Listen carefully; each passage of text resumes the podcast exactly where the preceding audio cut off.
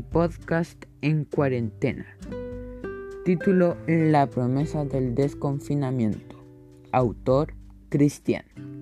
Cristian era una persona que trabajaba en el médico y mantenía a su familia con el sueldo mínimo. Él tenía 40 años. Él vivía en la comuna de Estación Central y cada día ponía la televisión y escuchaba el informe de la pandemia todos los días, pero ese día era distinto porque el ministro iba a hablar sobre las comunas que iban a salir de cuarentena. Cristian, al escuchar eso, llamó a Marcela, que era su esposa. Ella trabajaba como médico para poder alimentar a sus hijos.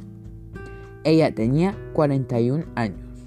Marcela bajó al primer piso y le dijo a Cristian de por qué la había llamado. Y él le respondió, mira, el ministro va a hablar sobre las comunas que iban a salir de cuarentena Marcela no dudó en un segundo y le dijo a Cristian que le subiera el volumen.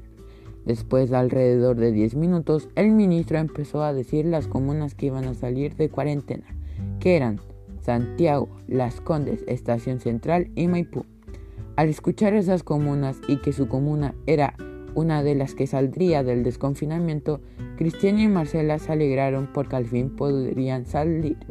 Su comuna pasó a fase 2 pero Marcela le dijo a Cristian que iba a haber un problema, ya que si salen todas las personas de sus casas podría venir un rebrote y aumentar los contagios.